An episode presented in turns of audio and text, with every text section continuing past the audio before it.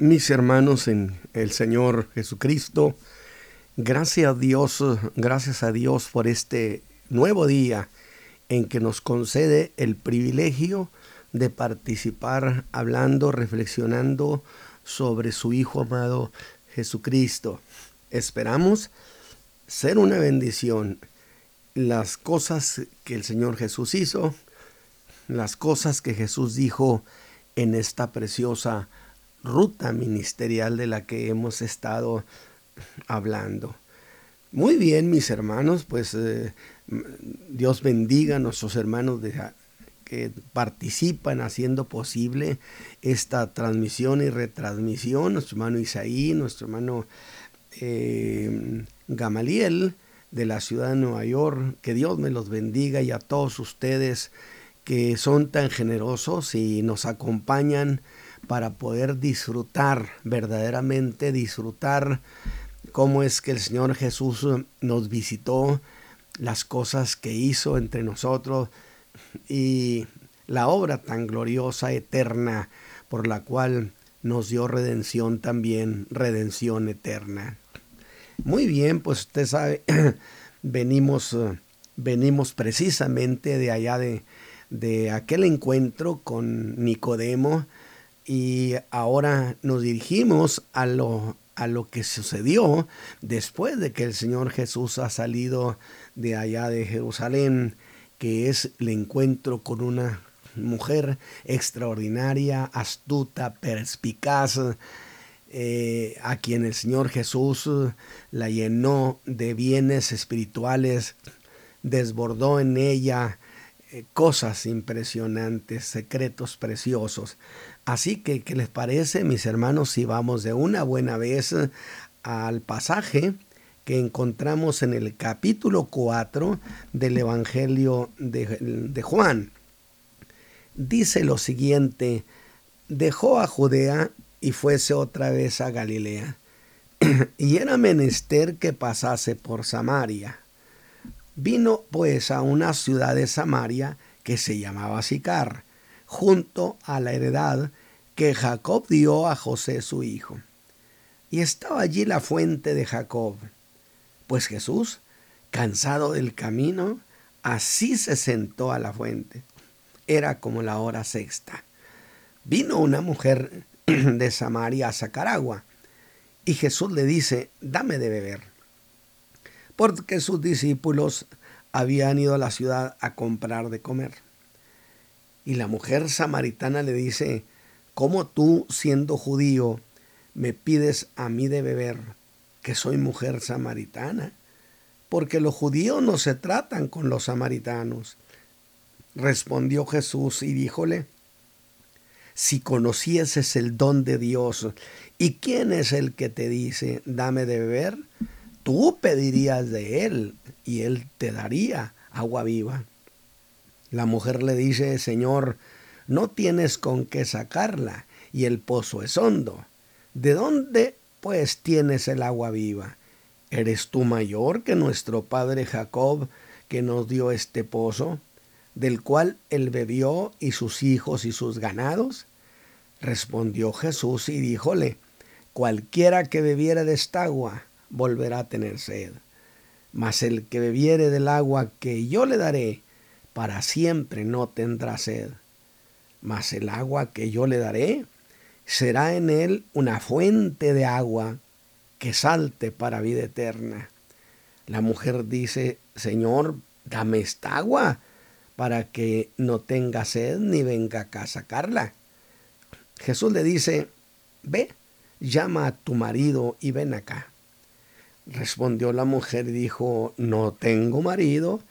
Dícele Jesús, bien has dicho, no tengo marido, porque cinco maridos has tenido, y el que ahora tienes no es tu marido.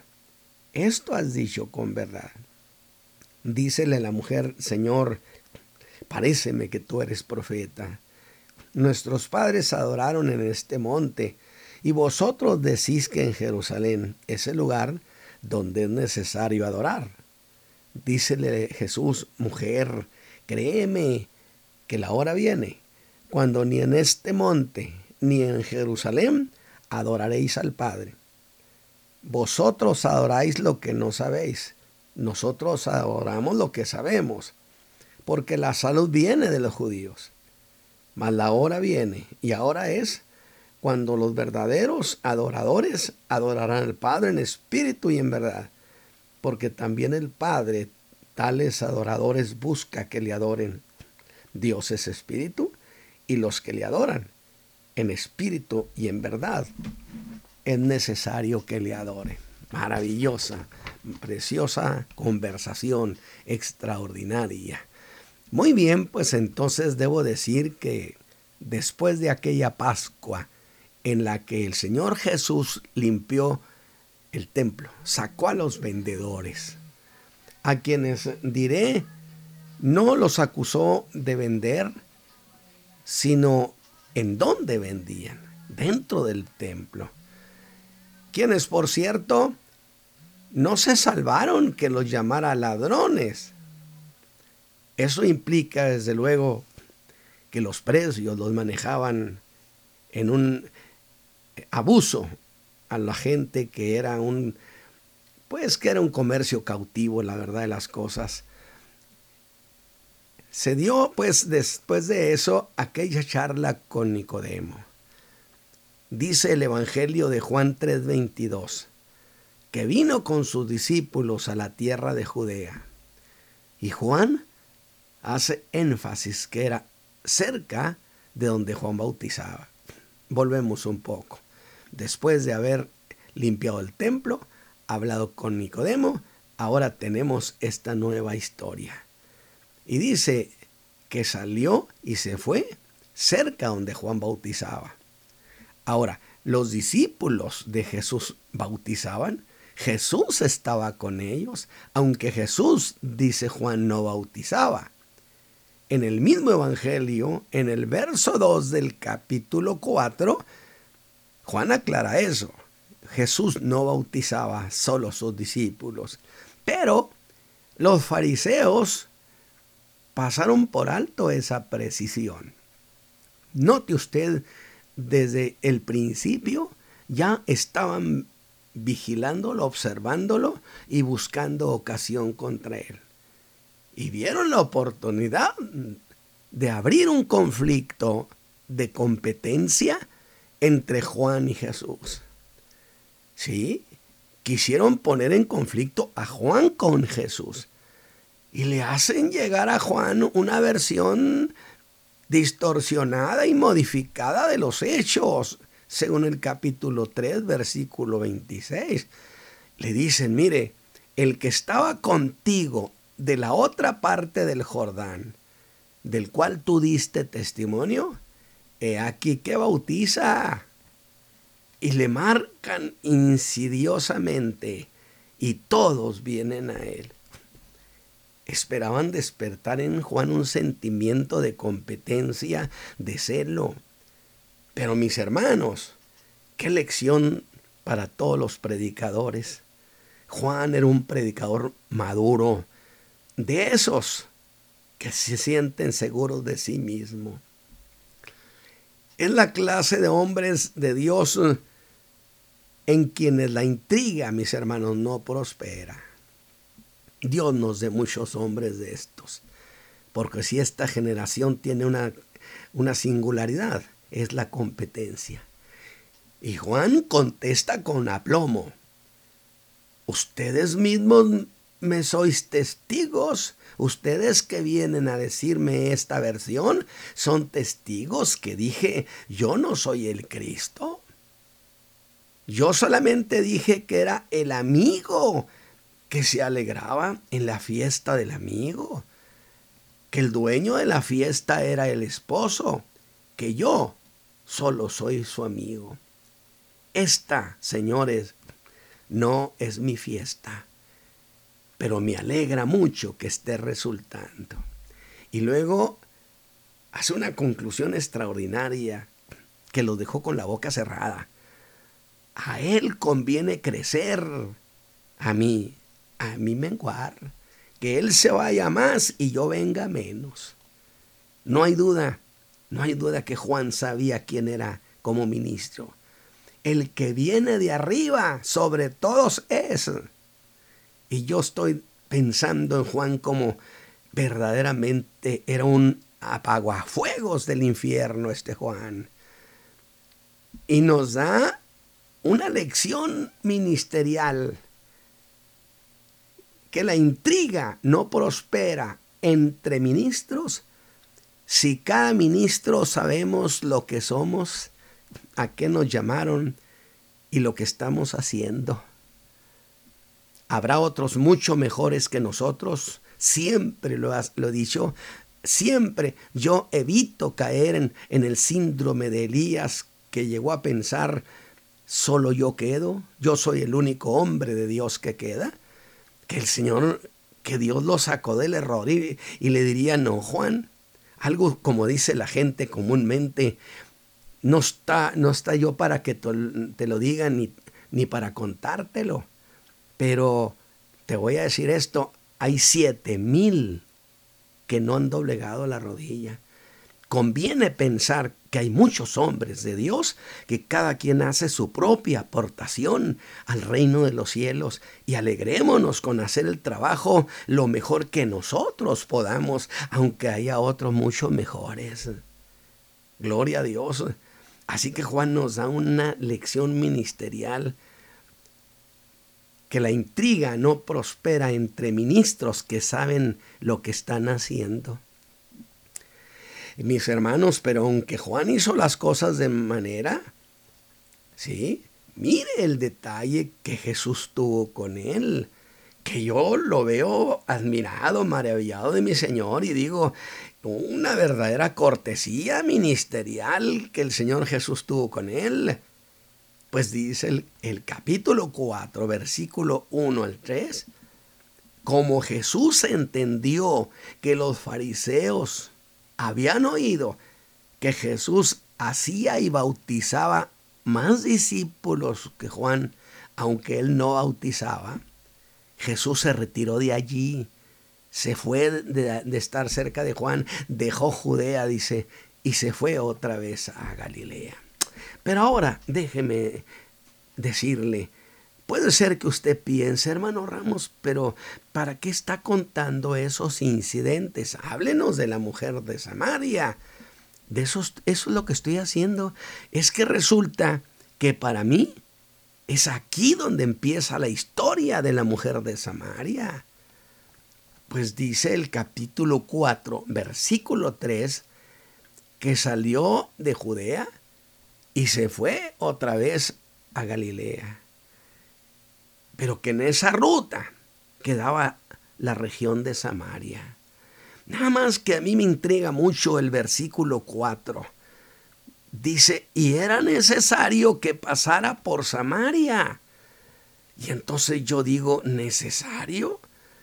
¿Necesario por qué? ¿Acaso era la ruta más corta?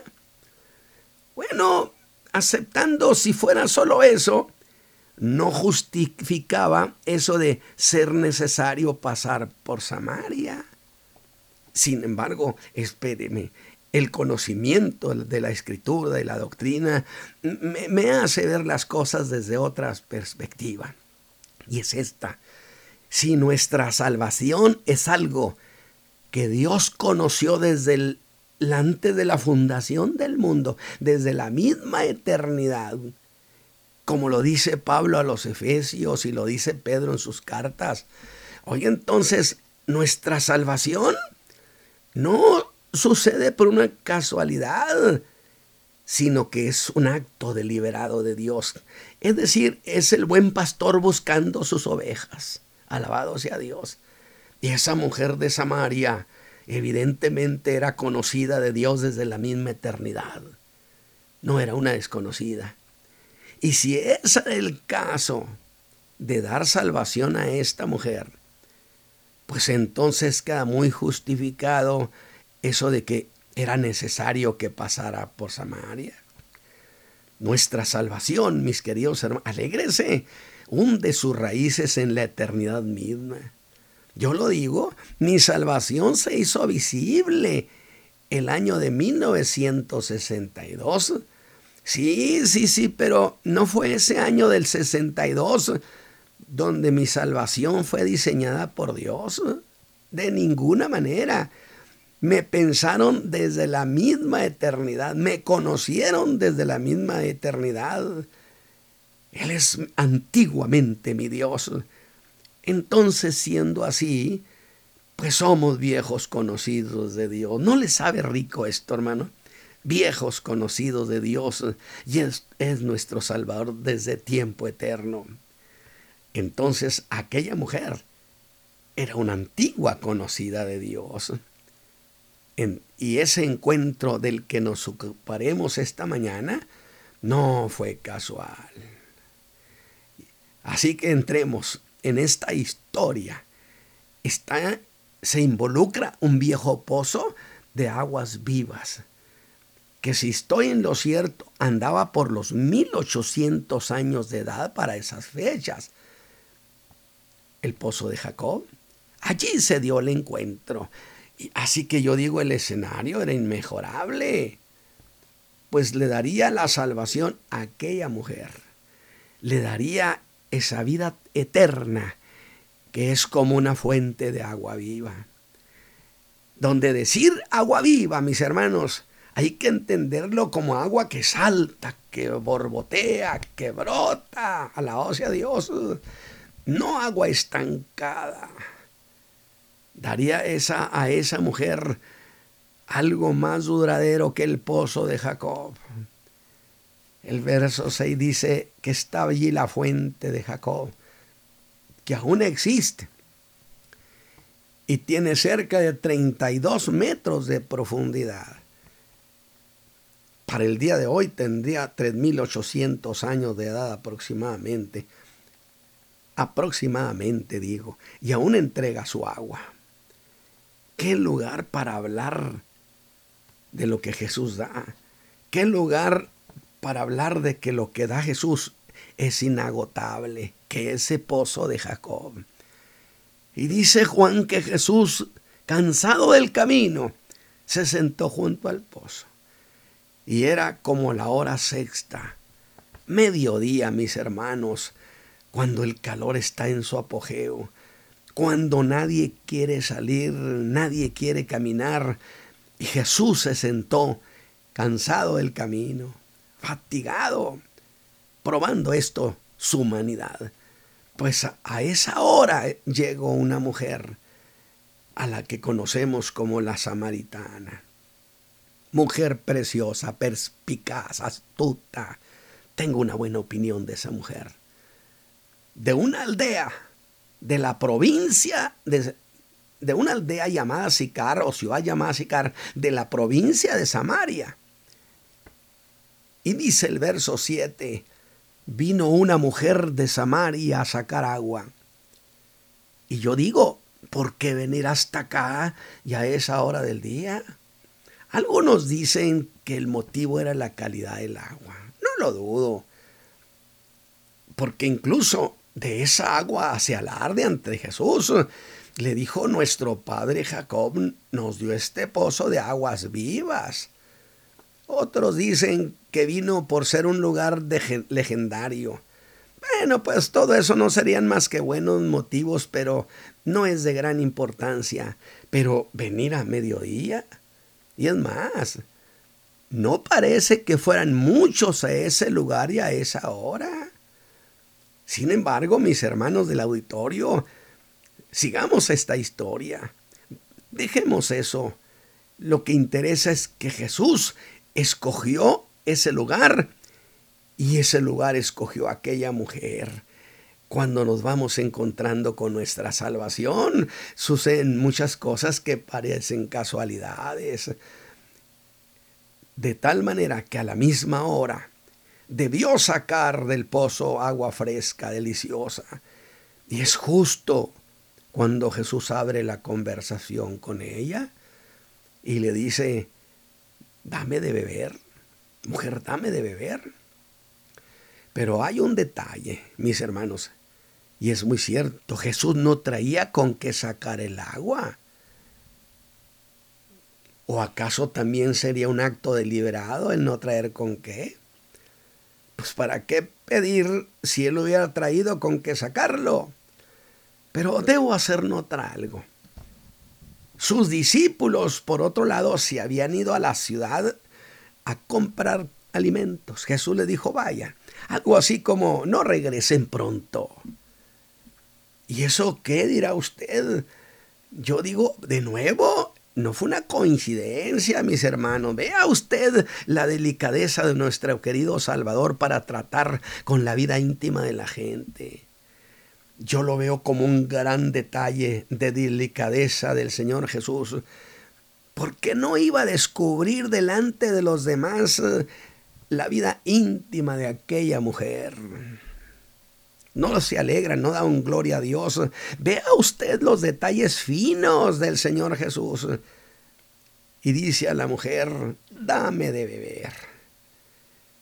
Aquella mujer, por supuesto, voltearía a ver a ese hombre y vio en él a un mero judío.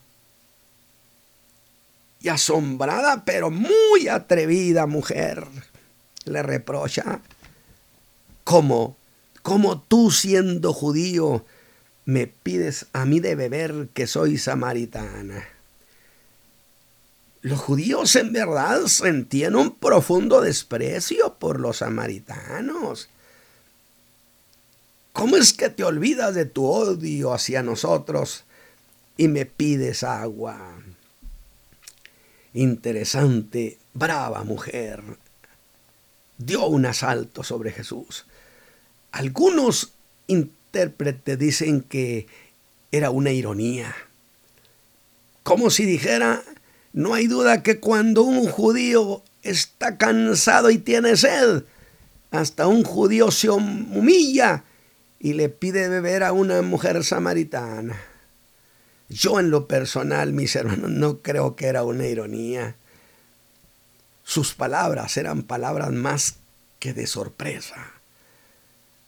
Y de sorpresa digo porque por el tono del Señor Jesús, una voz de respeto con que el Salvador le hizo aquella súplica, a esa mujer le estaba resultando una sorpresa. No hay duda, el amor del Señor Jesús, el amor de Dios, estará siempre por encima de toda mezquindad. Buen Dios, buen Salvador tenemos.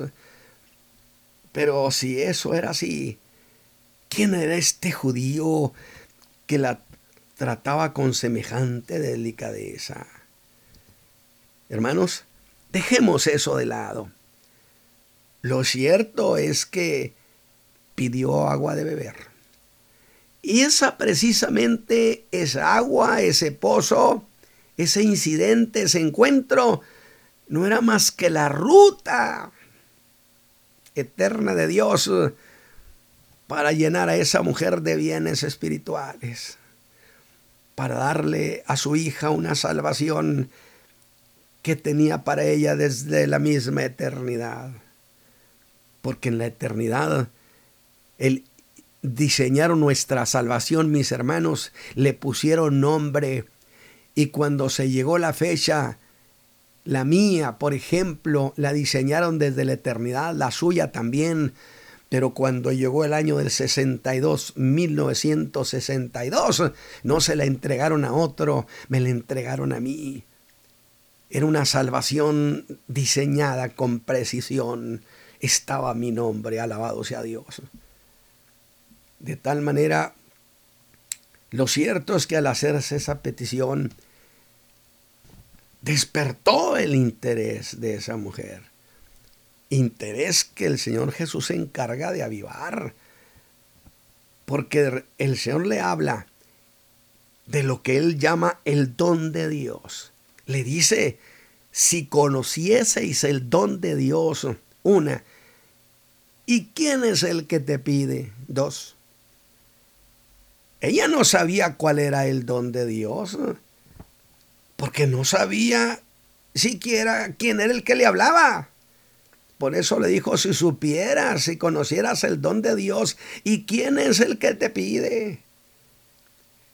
Ella no sabía que estaba hablando con el Dios eterno que se había hecho hombre, con el verbo que se había hecho carne y que habitaba entre nosotros.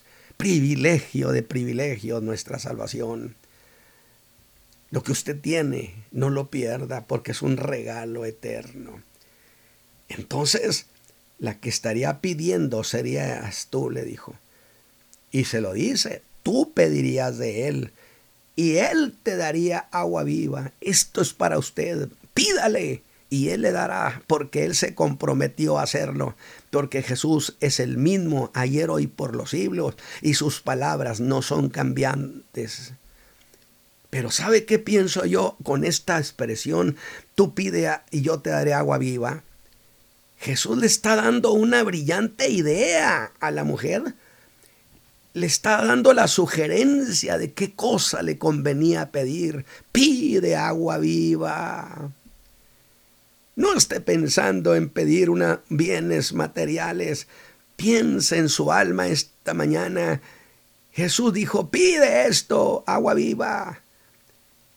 Esa que sacia la sed moral y espiritual de la vida.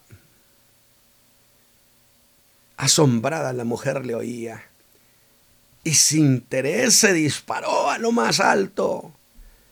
No hay duda, mis hermanos, Sigamos atentamente esta conversación. Jesús la estaba sacando de su vida oscura y tediosa a una vida saludable que jamás había conocido.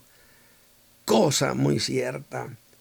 Si hombres y mujeres, si ustedes esta mañana supieran nuestros amigos que no conocen a Cristo, quién es Jesús, de sus corazones saldría esta plegaria, dame esa salvación que cambia la vida. Pero hasta aquí, ella seguía pensando en el agua del pozo de Jacob. Pero empieza a verse como una mujer que sabe pensar. Le digo que es una mujer interesante, perspicaz, y le dice dos cosas muy razonables. Si Jesús estuviera hablando del agua de aquel pozo, ella le dijo, no tienes con qué sacarla, no tienes medios para sacar el agua y además el pozo es hondo. Y la tercera cuestión, ¿o acaso hay por aquí otra fuente de agua que yo no conozca?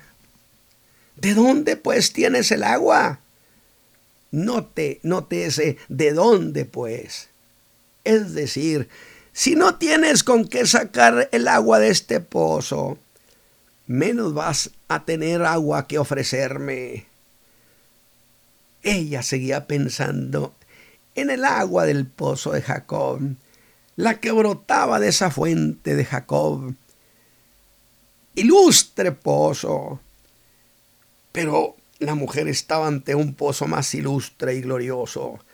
Sin embargo, ¿Acaso podemos pedirle tanto a esta mujer a estas alturas? Sin embargo, el Señor empieza a cautivar su alma, cautivar su vida, y esta mujer empieza a percibir algo. Sin embargo, sigue oyendo, oyendo a ese judío con mucha cautela, intrigada con eso de que si tú supieras quién es el que te pide, Hermano, ¿cuántas veces habría oído esa mujer si supieras quién soy yo y le habían resultado un fraude? Ustedes saben, mis hermanos, el clásico que no sabes quién soy. Pero la historia, gozosamente lo digo, la historia y la experiencia ha probado que Jesús no es un fraude jamás, que Él es fiel, que Él no falla pero ella veía solo a un hombre del que no debía esperar nada. Sus experiencias no habían sido agradables con los hombres, pero era una mujer decidida, inteligente y atrevida. Y precisamente con ese atrevimiento busca acabar con esa conversación porque yo no pienso que no dejó de padecerle que aquel judío le estaba diciendo cosas extravagantes. Y lo enfrenta. y le dice que eres tú mayor que nuestro padre Jacob, que nos dio este pozo, del cual bebió él y sus hijos y sus ganados. Qué pregunta tan extraordinaria. Dime quién eres.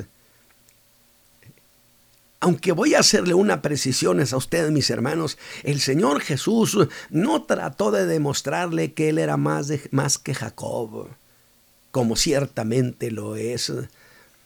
Sin embargo, le dijo que sí era superior a Jacob sin decírselo, porque le dijo, el que viere de este pozo volverá a tener sed pero el agua que yo le daré, esa no, esa saltará para vida eterna.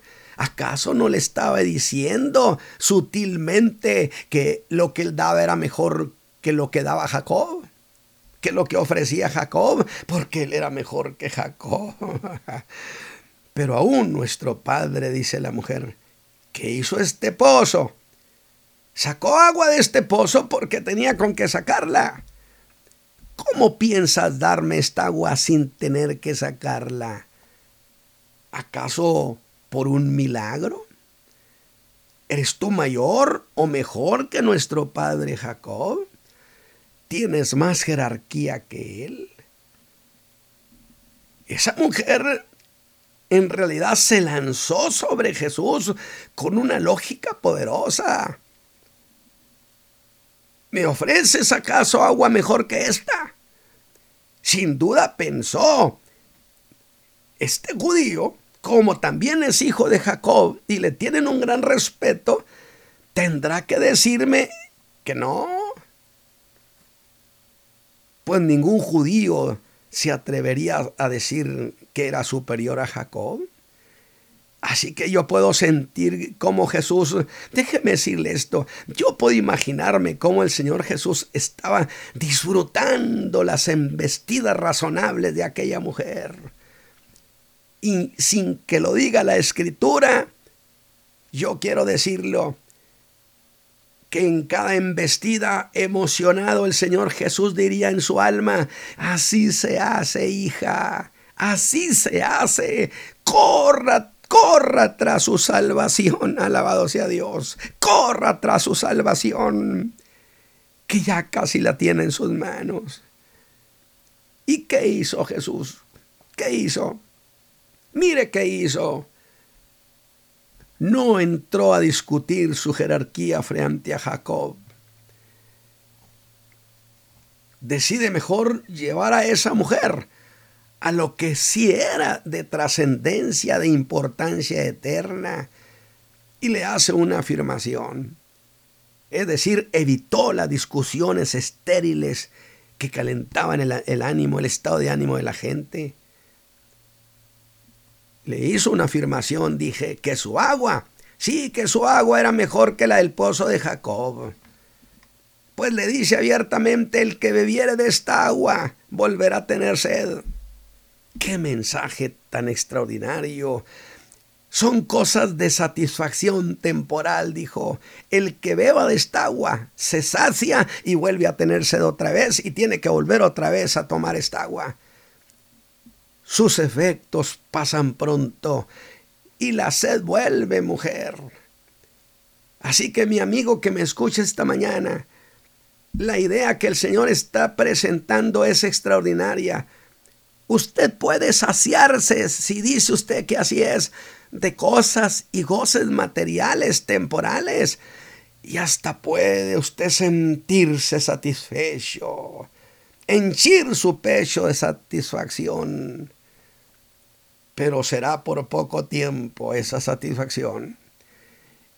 Se sentirá de nuevo seco, vacío, con necesidad, y usted tendrá que sacar buscar lo mismo con los mismos resultados. En realidad se estará usted moviendo en un círculo vicioso, en un círculo de supuesta satisfacción a la necesidad de su alma, de su alma. Así que Jesús está haciendo allí con ella todo un despliegue de ingeniería salvadora. Estoy emocionado con esta, este encuentro, esta entrevista inteligente, de altura. Y la verdad es que a estas alturas de la conversación, ella se muestra muy interesada. Y Jesús le dice, mas el agua, mas el que bebiere del agua que yo le daré, para siempre no tendrá sed. Esto fue el empujón fuerte. El Espíritu Santo cargando sobre ella. Jesús con su palabra. Y es cuando ella toma la decisión y dice en el versículo 15 que le dice, Señor, dame de esta agua. Alabado sea Dios. Ha pedido, pero está pidiendo de acuerdo a la sugerencia que el Señor Jesús le hizo. Y hemos dicho la razón es que la iniciativa es de Dios, nuestra salvación no es iniciativa nuestra, no es idea nuestra, son ideas del Salvador. Y esta mujer, tomando la idea, la sugerencia que Jesús le hizo, pide agua viva. Es que ella ahora le dice, dame pues esta agua. Y se cumple, tú pedirías, le dijo Jesús, y él te daría. Y yo espero eso para usted esta mañana, que usted pida esa fuente de vida eterna, ese cambio en su vida, y Él le dará. Pero antes de darle esa vida, porque era el momento cuando venía la salvación sobre ella, pero es ese momento cuando sabiamente el Señor la lleva a donde todo hombre y toda mujer en todos los tiempos y esta mañana deben ser llevados antes de que reciban la salvación. Ella ahora solo pensaba en eso, el que bebiere. ¿Sí? Antes de recibir la salvación, el Señor Jesús la tenía que confrontar primero con su pecado. El que bebiere de esta agua, antes de darle esa vida, el Señor la confronta con sus pecados para que entonces ella pudiera recibir la salvación. Nadie, nadie puede recibir esa salvación si no es confrontado con su pecado. Dame esa agua, que significa la seguridad que se tiene en la vida de pecado. Jamás volverá. No tendrá usted que correr en busca de otra satisfacción, porque será en usted una fuente que salte para vida eterna. Dijo un hombre del antiguo tiempo, Dios entró en mi mente más dulce que todo placer, más alto que todo honor, y el temor por mis pecados no ha vuelto jamás. Jesús ha impresionado el alma de esta mujer y convencida le dice, dame esa agua para que no tenga sed. Pero es entonces cuando el Señor la toma para confrontarla, llevarla a lo que tiene que hacer todo hombre y mujer antes de recibir perdón y salvación y esa vida eterna, a reconocer sus pecados. Y Jesús toca uno de sus fibras más íntimas, su, su vida privada, y le dice, ve y ama a tu marido. Ella no esperaría eso. Ve, llama a tu marido y vengan acá. Para mí sería, vengan los dos para darles esta agua de vida eterna. Es cuando esta mujer hace un alto. Y algunos dijeron que astutamente buscaría las evasivas. Algunas veces las gentes buscan la manera de evadir su pecado, su condición. Esa mujer astuta diría, Ah, no. Mi vida privada es mi vida privada. Mi vida privada es intocable. ¿Cómo la voy a poner ante, ante medio mundo? Y buscando evadir esa cuestión dice, no tengo marido, alabado sea Dios. No tengo marido, ¿qué quieres ver?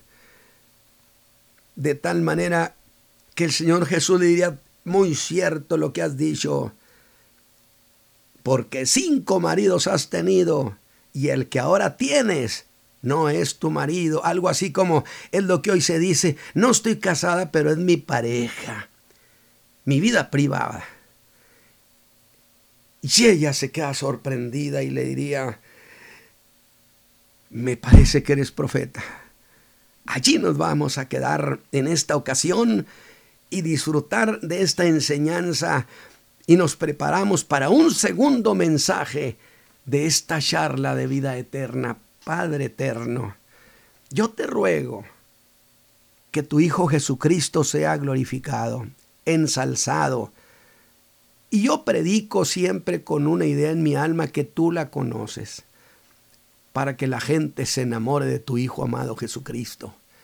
Permite que tu Espíritu Santo me apoye de tal manera que estas versiones de tu Hijo Jesucristo que vamos a ir viendo en su ruta ministerial, en su paso entre nosotros, que va dejando bendiciones eternas, la gente te ame, se enamore, levante sus ojos al cielo y la esperanza de aquellos que están desanimados y en quienes su, su, fe y su confianza en Cristo empieza a declinar, Señor, que sean restaurados por Cristo Jesús, el Señor nuestro. Dios les bendiga, mis hermanos. Hermano Isaí, tome usted entonces ahora la palabra. Amén.